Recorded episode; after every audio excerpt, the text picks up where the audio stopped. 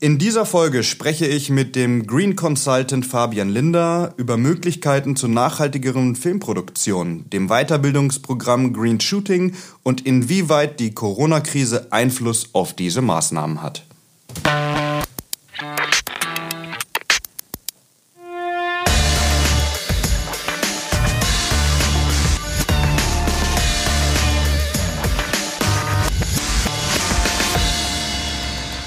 Ja, herzlich willkommen zu einer neuen Folge Freie Wildbahn im Rahmen von BW bleibt kreativ. Freie Wildbahn ist der Podcast der Medien- und Filmgesellschaft Baden-Württemberg, besser bekannt als MFG. Und BW bleibt kreativ ist eine Podcast-Reihe, die wir ins Leben gerufen haben, um mit Kultur- und Kreativschaffenden während der Corona-Krise zu sprechen, den Austausch zu fördern und natürlich spannende und neue Projekte kennenzulernen. Mein Name ist Bruno Fritsche, ich bin Geschäftsführer der Film- und Medienproduktion Hawkins Cross. Und heute zu Gast ist Fabian Linder. Er arbeitet als Green Consultant oder auf Deutsch äh, Berater für grünes Filmen vielleicht. Was genau das aber ist, kann er uns sicher am besten selber erklären. Hi Fabian, schön, dass du dir die Zeit nimmst. Moin, moin, Bruno. Perfekt. Lass uns doch direkt einsteigen, ähm, um dich ein bisschen kennenzulernen. Ähm, was ist so dein Background? Wie bist du ja, in Berührung mit Film gekommen? Ähm, ich habe ganz klassisch eine Ausbildung gemacht zum Mediengestalter in der Werbeagentur haben da ähm, zu der Zeit, als die DSLR-Kameras frisch auf den Markt kamen, das Thema Film für uns entdeckt, wie so viele. Und ähm, habe dann irgendwann gemerkt, so Werbung allein ist schön, aber ähm, Storytelling kann und viel mehr. Ähm, hat mich dann zum Studium verschlagen, nach Offenburg an die ähm, damals noch Fachhochschule, jetzt Hochschule Offenburg. Und ähm, dort habe ich dann Mediengestaltung und Produktion studiert. Das ist ein Rundumschlag, ein intermedialer Studiengang. Und meine Abschlussarbeit war dann tatsächlich ähm, bereits nicht mehr nur Filmproduktion, sondern auch mit dem Aspekt nachhaltiges Drehen. Ähm, meine Abschlussthesis habe ich beim SWR geschrieben wir haben dort die äh, Fallers, mittlerweile Deutschlands längst laufende Serie, ähm, analysiert und haben geguckt, wie kann man die nachhaltiger machen, äh, wo sind so die Stellschrauben. Und ja, das war vor drei Jahren und ähm, mein Einstieg in die äh, Welt des Greenshootings und in die Filmproduktion. Green Shooting ist jetzt schon ein paar Mal gefallen, auch Titel der Folge ist Green Shooting. Ähm, Gib uns doch mal einen Einblick, was steckt hinter Green Shooting? Was genau ist nachhaltiges Filme produzieren? Naja, die Filmbranche lebt davon, dass ganz viele Leute zu einem bestimmten Zeitpunkt an einem bestimmten Ort sind und am nächsten Tag äh, ganz andere Leute an einem ganz anderen Ort. Und das ist halt sehr sagen wir, ressourcenkostend, ähm, was wir da betreiben. Und deswegen kam man eben auf die Idee zu sagen, okay, ähm, alle anderen Industrien haben Nachhaltigkeitsvorgaben, müssen Nachhaltigkeitsberichte schreiben über ihre Tätigkeiten, gerade auch DAX-Unternehmen. Und ähm, so hat man dann irgendwann den Transfer geleistet zur Filmbranche, die eben auch sehr ressourcenverschwenderisch ähm, teilweise arbeitet. Und der Ansatz ist eben zu minimieren, die, die CO2-Emissionen zu minimieren die in der Filmproduktion oder in der Medienproduktion generell anfallen und so einfach nachhaltiger ähm, zu arbeiten und die Umwelt zu schonen. Ansätze können da zum Beispiel sein, ähm, Generatoren mit alternative Antriebe, mehr Fahrzeuge mit alternativen Antrieben. Das sind so die klassischen Technikthemen ähm, oder LED-Beleuchtung. Das ist das Standardthema eigentlich, Ökostrom. Und dann gibt's auch viele Sachen, die dann auch eher hm, ja, sag mal, für, für das Team schwierigere Aspekte sind.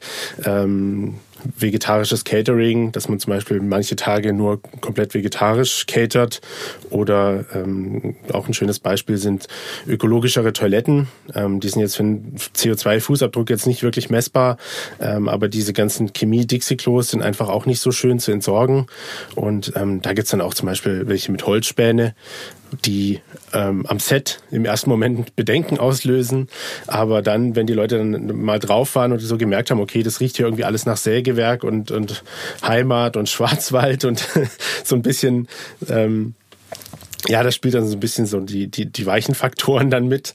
Ähm, das sind dann so kleinere Baustellen, die da auch mit reinspielen. Mhm. Die äh, Sägespäne-Toiletten, die kenne ich, die kann ich auch tatsächlich jedem empfehlen. Gibt's auch auf Festivals oder sowas. Ist äh, ein anderes Erlebnis auf jeden Fall als so ein normales Dixie. Äh, jetzt hast du gerade die Technik angesprochen. Für die Leute vielleicht, die jetzt zuhören und äh, die noch nie an einem Filmset waren, können wir vielleicht ein bisschen abholen. Vielleicht kannst du die Maßnahmen so ein bisschen detaillierter erklären. Du hast gerade LED-Technik angesprochen. Was kann eine Filmproduktion, die jetzt sagen wir mal vielleicht einen Spielfilm macht, da sind dann, I don't know, Summe X an Personen, die kommen da mit ganz vielen Fahrzeugen hin, bauen vielleicht, sagen wir, in einem Wald, äh, Waldstück irgendwie eine, eine Ritterszene auf, so, ja. Was können die jetzt ganz konkret machen, um eben diese Ritterszene nachhaltiger zu produzieren. Wie du schon sagtest, ähm, da kommt eine Summe X an Leuten ähm, an irgendeine Location und das Erste, was sie da brauchen, ist natürlich Strom. Stromversorgung, ähm, eine möglichst unabhängige Stromversorgung, die nicht zusammenbrechen kann und ähm, deswegen ist es eigentlich gang und gäbe, dass man eben so einen großen LKW mit einem ähm, Dieselmotor obendrauf als Aggregat mitnimmt. Ähm, und der ist dann die Stromversorgung für die komplette Produktion. Also da hängt das Licht dran, ähm, da hängt das Catering dran, die, die Wohnmobile für die Schauspieler und so weiter und so fort. Also das ist ein mobiles, riesiges Stromaggregat und ähm, das ist einfach die Voraussetzung, um drehen zu können, dass man halt Energie vor Ort zur Verfügung hat. Ähm, und diese Aggregate sind halt oft älter, es gibt mittlerweile jetzt auch nachhaltigere Hybridtechnologien, die in Entwicklung sind, die ähm, da vielleicht Abhilfe schaffen. Aber das ist zum Beispiel einer der großen Faktoren am Set, ähm, die eigentlich immer anfallen und wo man sich gucken muss, ähm, wo man gucken kann, was gibt's denn an Möglichkeiten vor Ort, so einen Baustromverteiler hinzustellen? Oder ähm, wenn man jetzt nicht in so einem großen Team unterwegs ist, sondern nur, weiß nicht, Kameramann, Ton und Regie für so einen Dokumentarfilm, ähm, ob man vielleicht da vor Ort Strom bekommt. Ähm, das sind so Punkte. Dann ähm, gerade bei Nachtszenen Außennachtaufnahmen braucht man immer viel Licht, um mal so eine komplette Straßenszenerie zu erleuchten oder eine, eine Lichtung im Wald.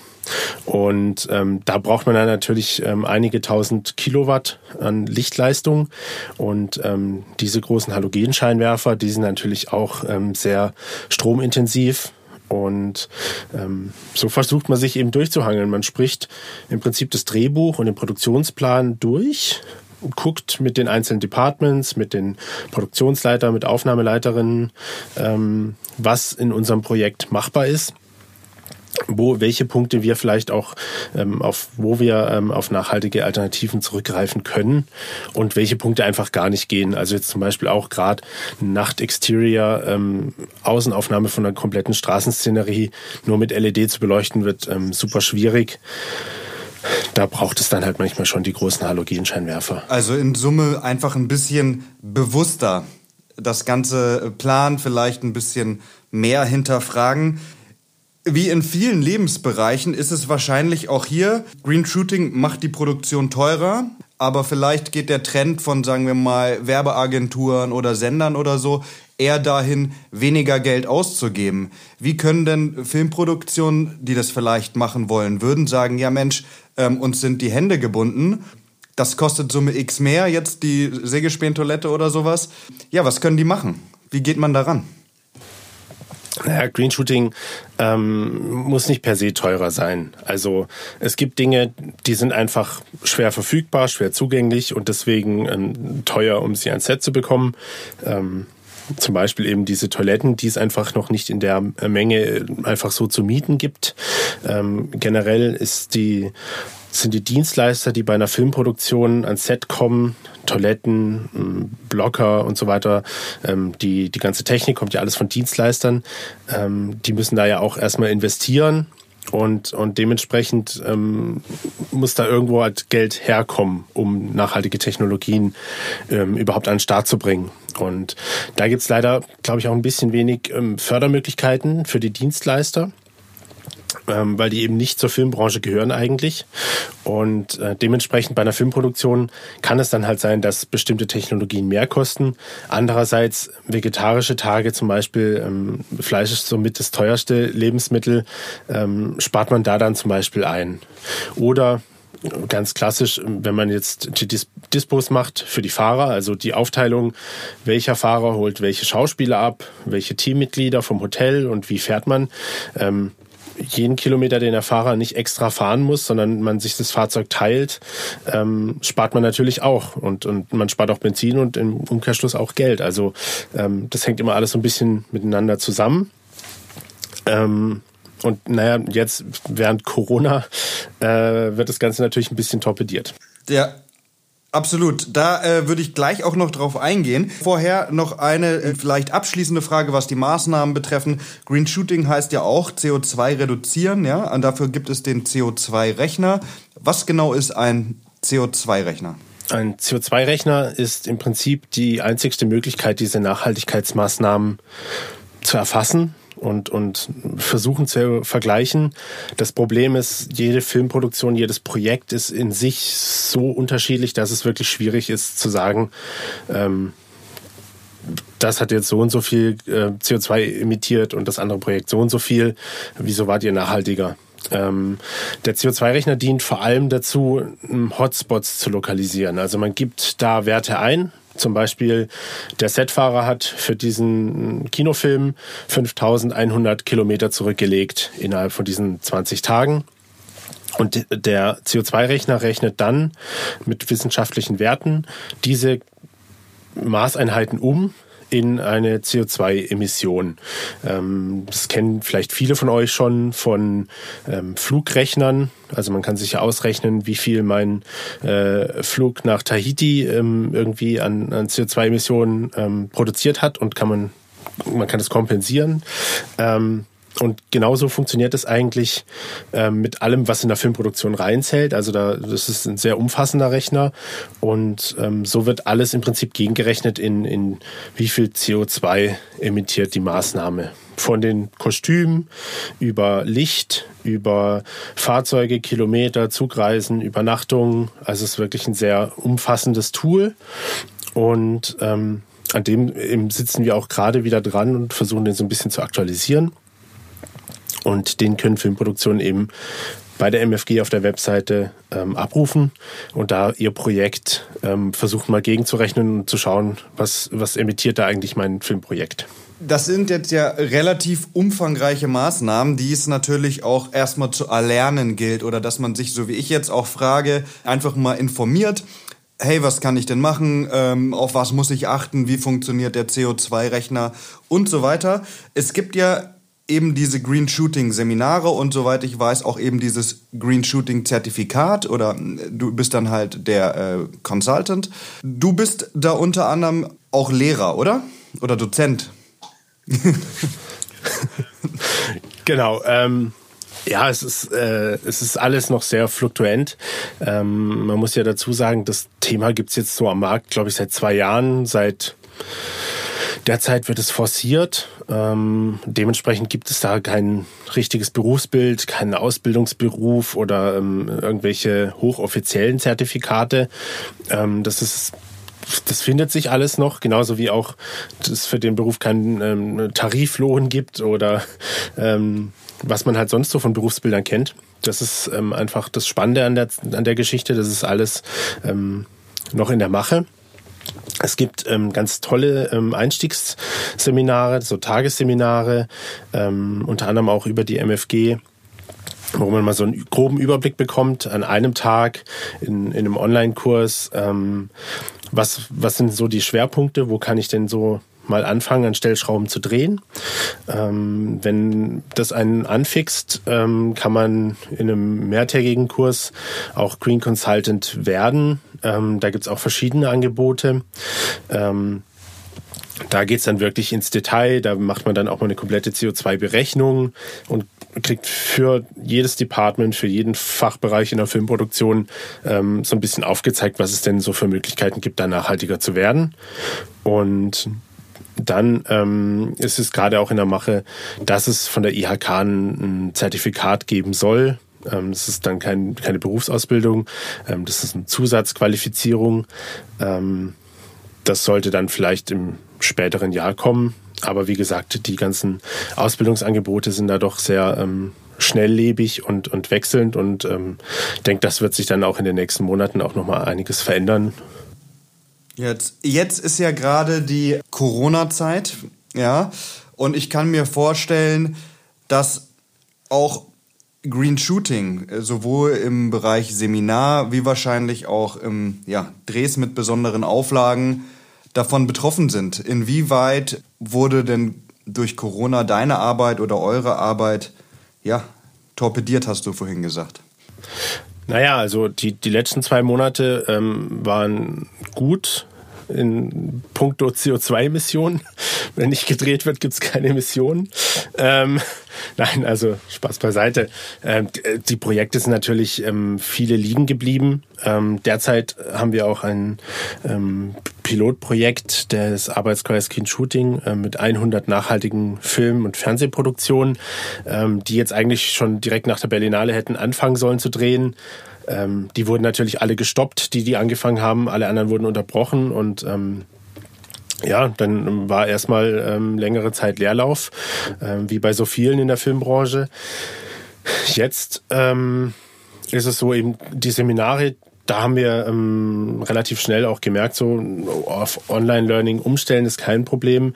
Ähm, Gerade auch ich bin ja noch ähm, an der Hochschule in Offenburg, äh, auch lehrend tätig ähm, als wissenschaftlicher Mitarbeiter und, und da hatten wir genau die gleichen Probleme. Da haben wir dann ähm, in 0, nichts ähm, hunderte Stunden äh, Vorlesungen online gehalten über Zoom und Skype und, und wie die ganzen Tools so heißen.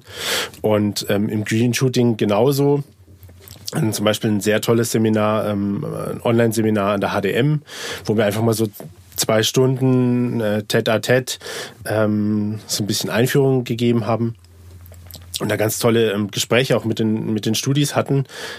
Einfach im, im kleinen Austausch nach dem Seminar in so einem QA, ähm, wo man, glaube ich, vielleicht in so eine, so eine richtige Fragerundensituation in einem großen Auditorium gar nicht hinbekommen hätte. Also ähm, ich finde das gar nicht mal per se schlecht, das jetzt auch digital so zu forcieren. Ähm, es hat schon auch Vorteile. Wenn ich richtig informiert bin, bist du aktuell Green Consultant bei einer Produktion vom Hessischen Rundfunk mit dem schönen Titel Die Luft, die wir atmen. Und der konnte nicht so ganz wie geplant zu Ende geführt werden. Was ist da passiert und wie sieht deine Arbeit dort aus?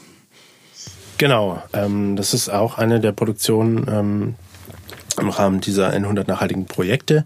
Ähm, ist ein ARD-Mittwochabendfilm vom Hessischen Rundfunk eigenproduziert, also nicht an Produzenten vergeben, sondern ähm, wie der SWR produziert der Hessische Rundfunk auch ähm, mit eigenen Mitarbeitern eigene ähm, Spielfilme und ähm, das Projekt wurde bei der Hälfte der Drehzeit tatsächlich unterbrochen wegen Corona und ähm, weil die Lage sehr unübersichtlich war und durch die ganzen Maßnahmen ähm, man einfach nicht mehr weiter drehen konnte und aus, aus Gefährdungen natürlich auch nicht wollte, ähm, hat man dann gesagt, okay, wir haben jetzt den Außendreh beendet. Wir ähm, waren da im Taunus ähm, am Gro am Großen Feldberg, glaube ich, heißt er.